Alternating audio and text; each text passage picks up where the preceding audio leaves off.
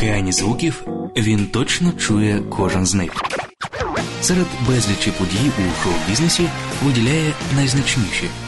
Він визнає тільки якісну музику. Абсолютний слух В'ячеслава Ільїна ваш провідник у світі популярної музики.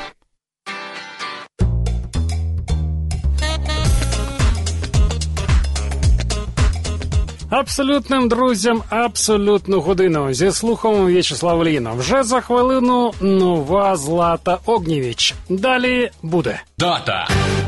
Рвусь из сил, из всех сухожилий. Но сегодня, опять как вчера, обложили меня, обложили. 80 Висоцькому. Реліз. Try to think that love's not around. Still, it's uncomfortably near. Марго Рей. Тільки улюблене. Муз News. Осідала росою срібною в долоні,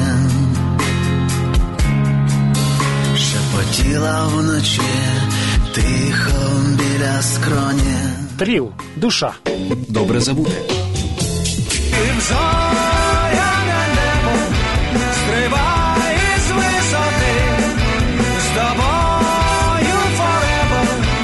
Хетс. І початок Хореве Середа, 21.08. У В'ячеслава Іліна. Абсолютно. Муз Ньюз.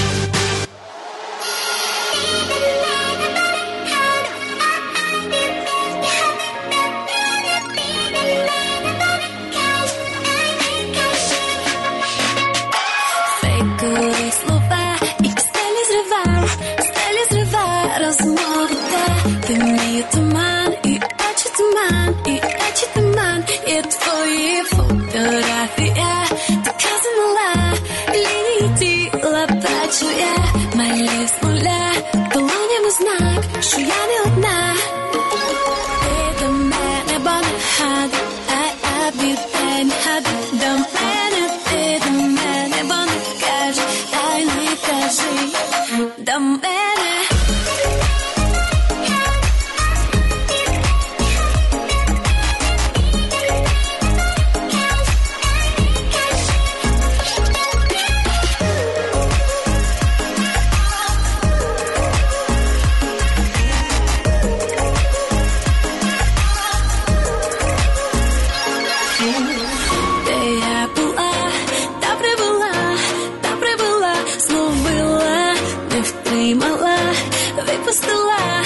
it was the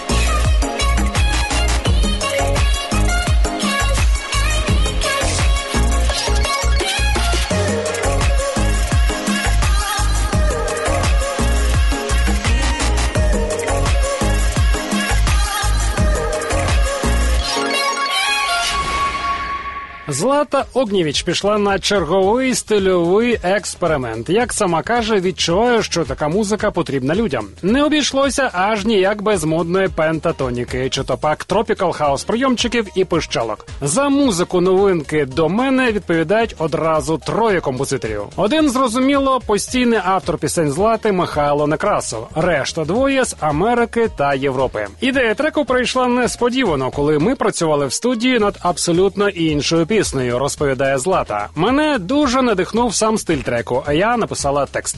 Що нагадаємо, з нею відбувається не вперше. Достатньо згадати запали вогонь і танцювати. В лютому вийде кліп. Муз News. А ми переключаємось на прем'єру цього тижня від КіШе. Бачу промені у лютому велика вечірка, титри 10 років, в рамках якої ще одна прем'єра пісні та кліпу Одне життя. Триває робота над альбомом до весни, реліз якого в березні. На самому дні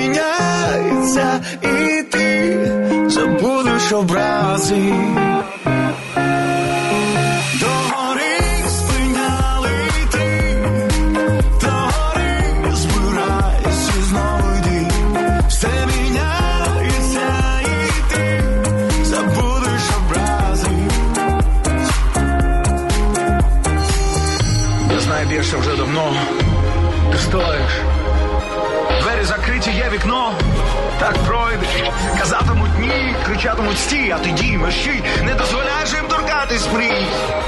Торкатись твоїх мрій. Маєш свій шлях, свій власний вимір. У твоїх очах всесвіт розлили. На твоїх руках чом би не крила. Може і плечі, ні, то відтрила. Не зважай, нехай багато зграй, негайно починай, лети, не чекай. Зроби цей крок, собі думок, один ковток і до зірок. До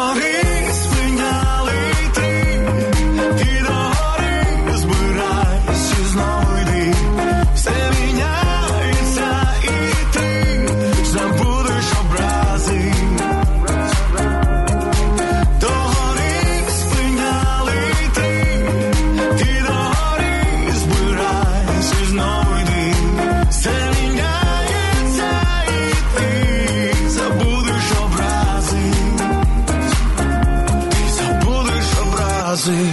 Дата. Рвусь из силу из всех сухожилий. Но сегодня опять как вчера обложили меня, обложили, гонят весело на номера. И заели хлопочут двустволки, там охотники прячутся в тень, на снегу кувыркаются волки, превратившись в живую мишень.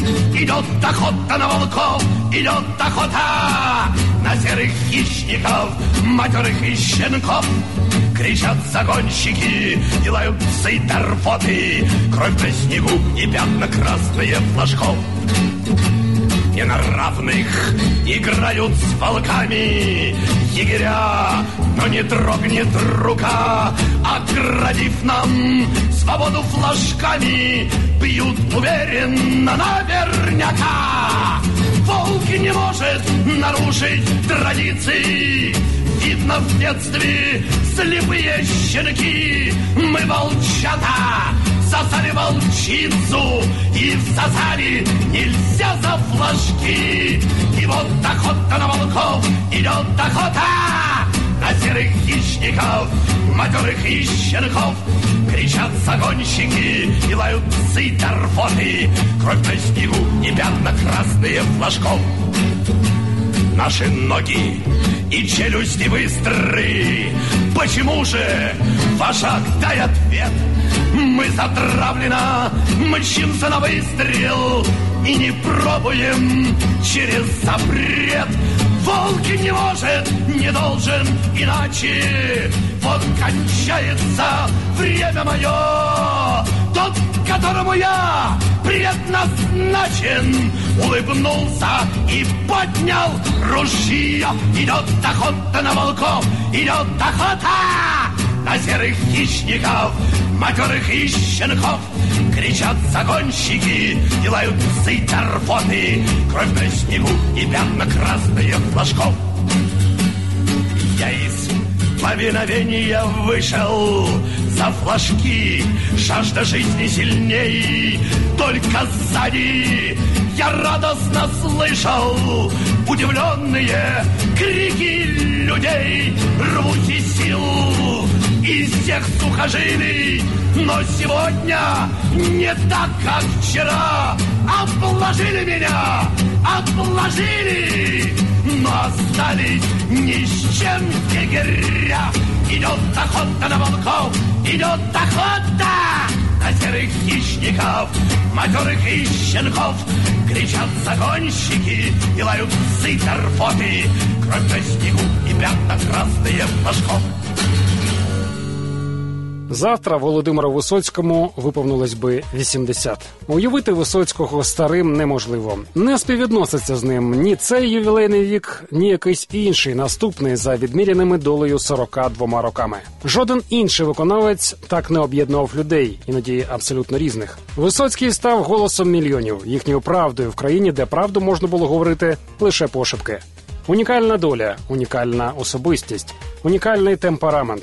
Його працездатність приголомшувала. Диригент Георгій Гаранян згадував: ми з оркестрантами по 10 годин працювали у студії без перерви, просто валилися з ніг і тутоми.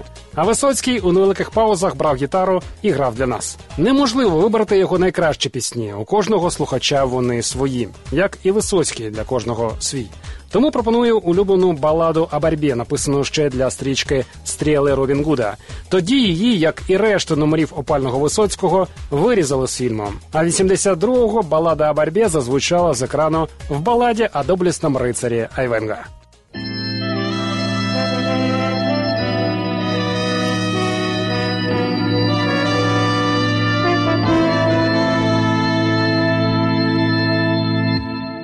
Средь оплывших свечей вечерних молитв Средь военных трофеев и мирных костров.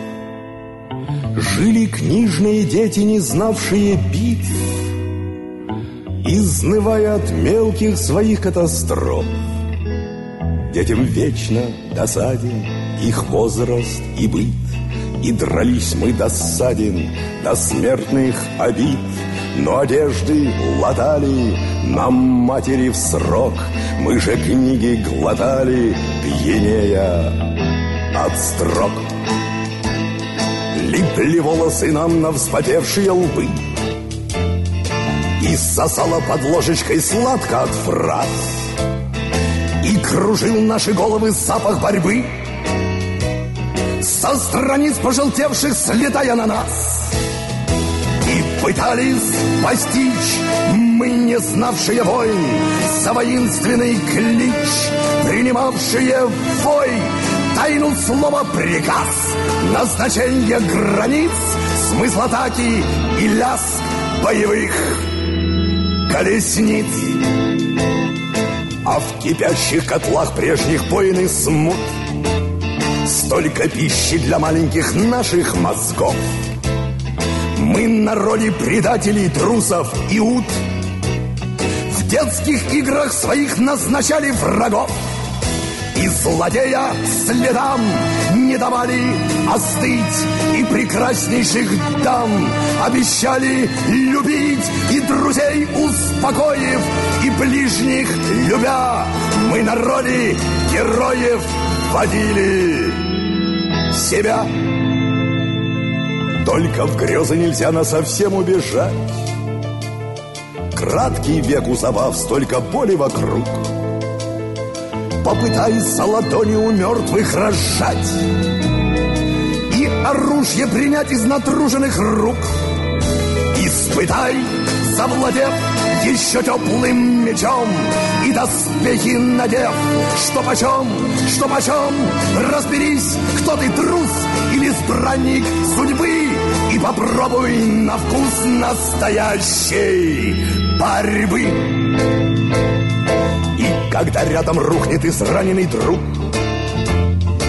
И над первой потерей ты взвоешь скорбя И когда ты без кожи останешься вдруг от того, что убили его, не тебя. Ты поймешь, что узнал, отличил, отыскал, по скалу забрал.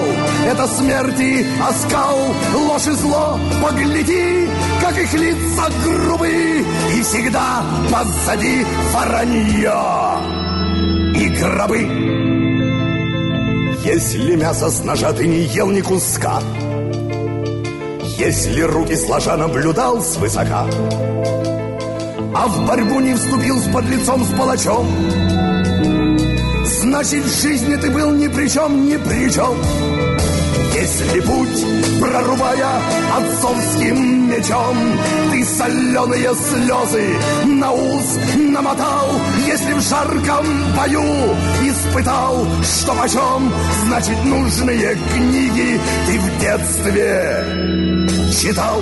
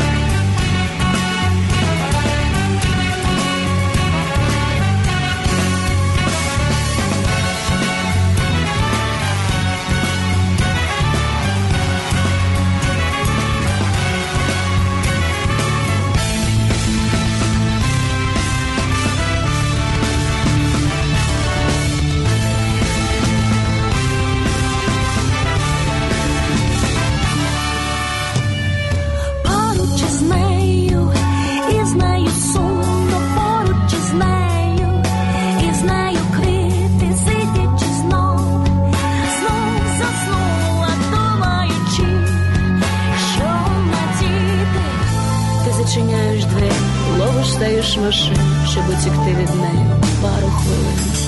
Ти зачиняєш двері, ловиш стаєш машину, щоб утікти від неї. Пару хвилин.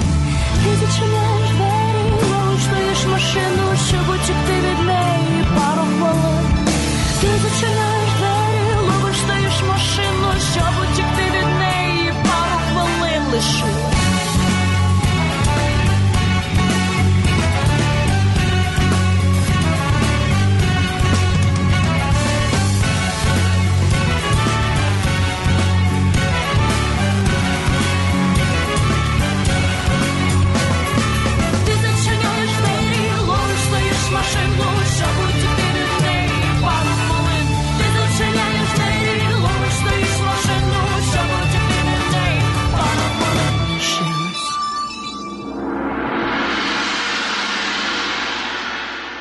Учасники гурту Буду з новинкою втекти від неї Франц Фердинанд. Подвійна назва вже традиція гурту, оскільки їхні тексти та музика часто створюються окремо і в різний час.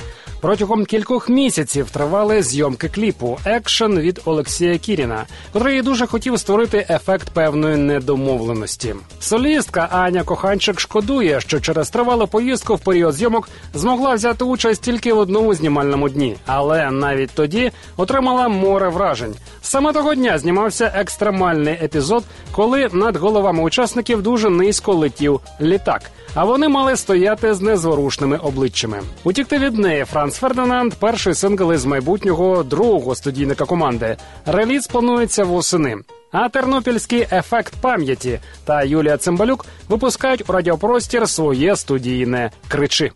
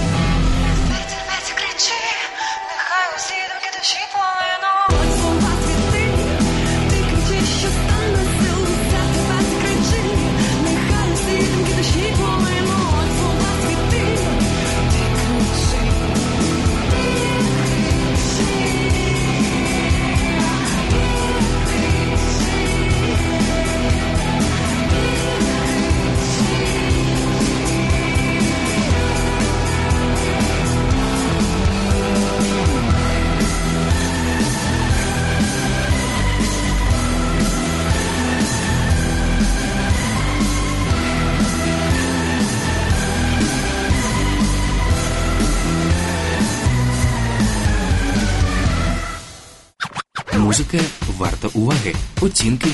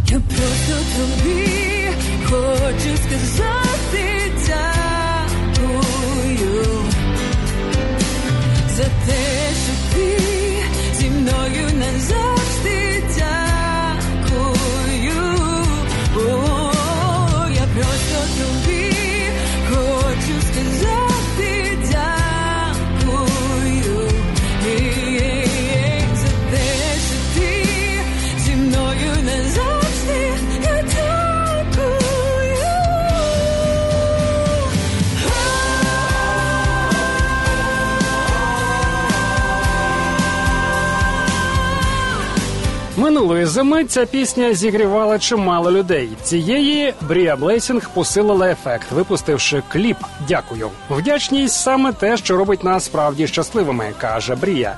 Хочу сказати слова вдячності кожному, хто був, є та завжди буде зі мною поруч. Слова та музика дякую належить самій Брії Блейсінг, американці, батьки якої переїхали до України наприкінці 92-го року. Широкому загалу співачка стала відомою після «Голос України». До нового року молода поп-рокова команда Тріл увійшла з піснею соліста Душа. І вона також отримає кліп. У суперскладі Тріл багаторічний барабанщик Mad Heads Володимир Зюмченко, джазовий басист Юрій Толстолуцький. Тріл наразі записує свій дебютний студійний реліз навесні.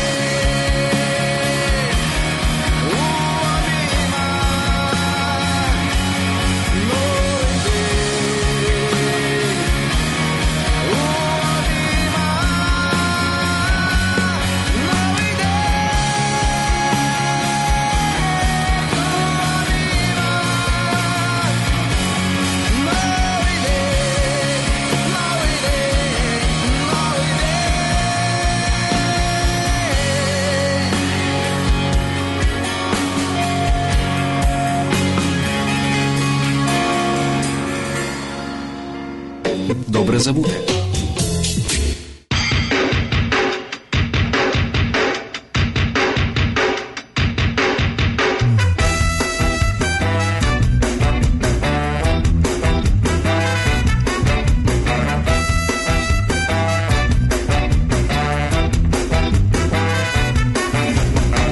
Я не є, є то не я, я мушу бути там, де душу зможу віддати тим, хто вірить моїм словам. Мої слова, вода жива, спрагу втамує вмить. Та це лише краплі з моря, а в морі зорі і неба блакить. Ти зоряне небо, стрибай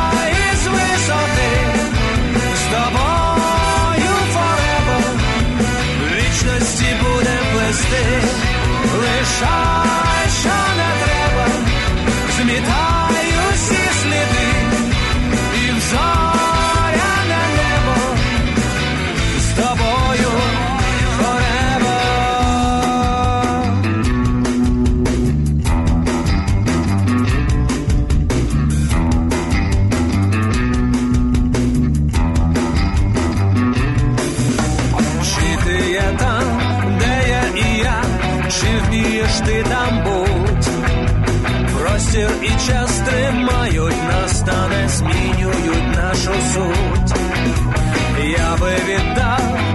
що я мав, тільки це не моє.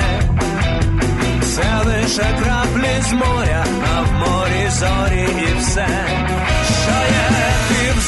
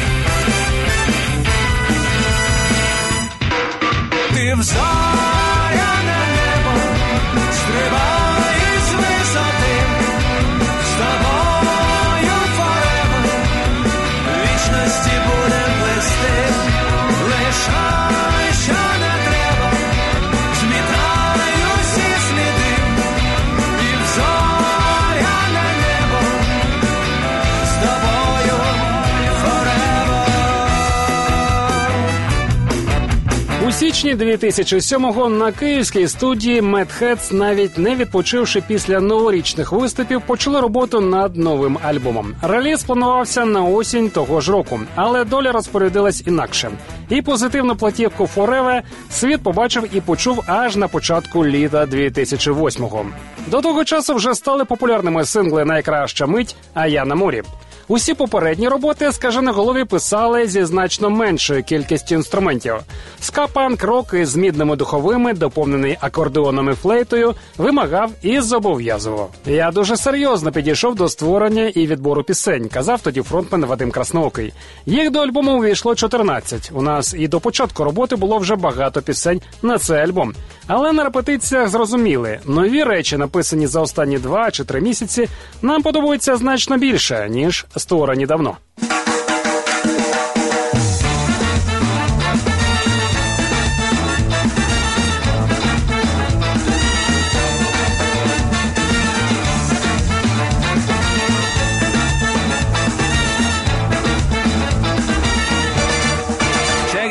Ернесто був з такого тіста, Він ніколи не став би солістом клубу Буеновіста.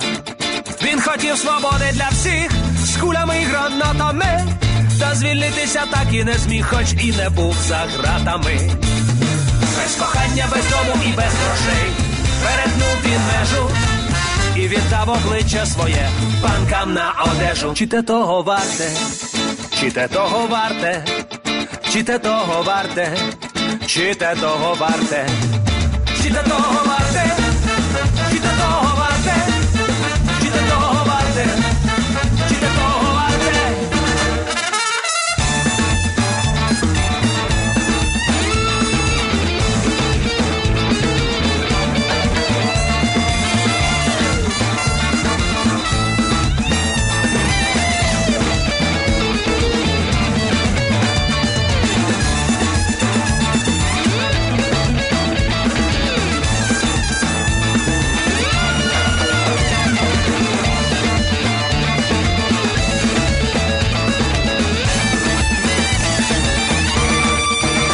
під пальмою їсть банан, йому нічого не треба. Той заліз у самісіньке пекло, а той дереться на небо. Хтось береться змінити світ, хтось полює на вдачу. А хтось сідається вдома, дивиться, як погані плачуть. Де би я не був, що б я не робив, раз у раз питаю себе. Я віддав своє життя за те, щоб бути тим, ким я є. Того варте, чи те того варте, чи те того варте, чи те того варте, О, чи те того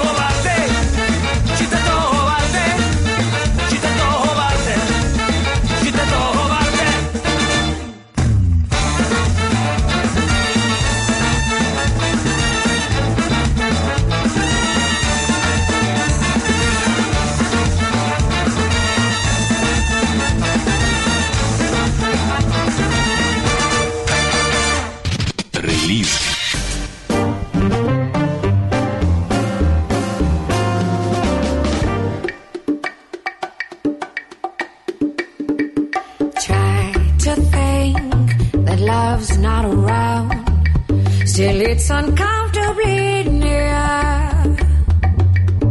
My poor heart ain't gaining no ground because my angel eyes ain't here. Angel eyes that old devil sent, they go unbearably bright. Need I say that my love's misspent, spent with angel eyes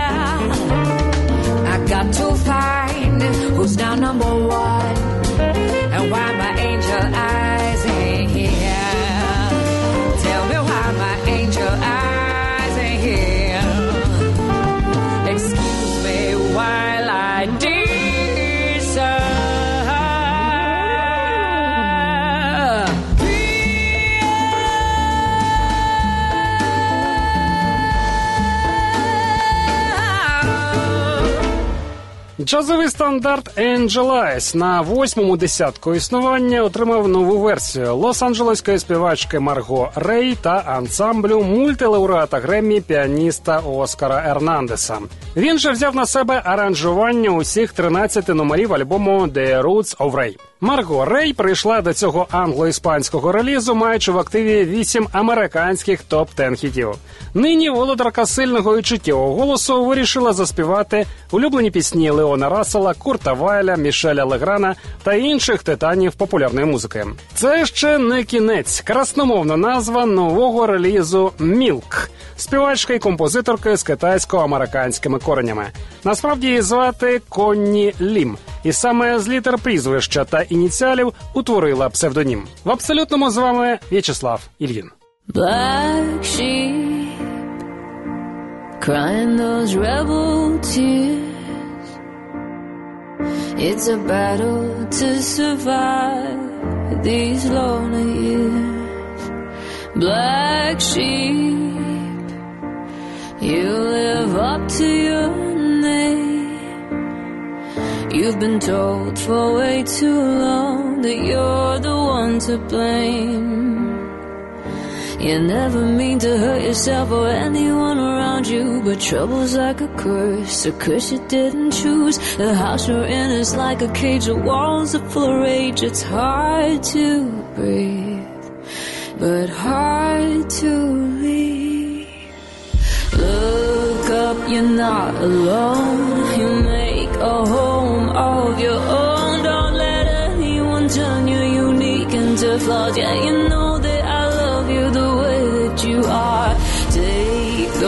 Sticks and stones and make a home of your own. Every warrior grows from her battles and scars. Yeah, you know that I love you the way that you are.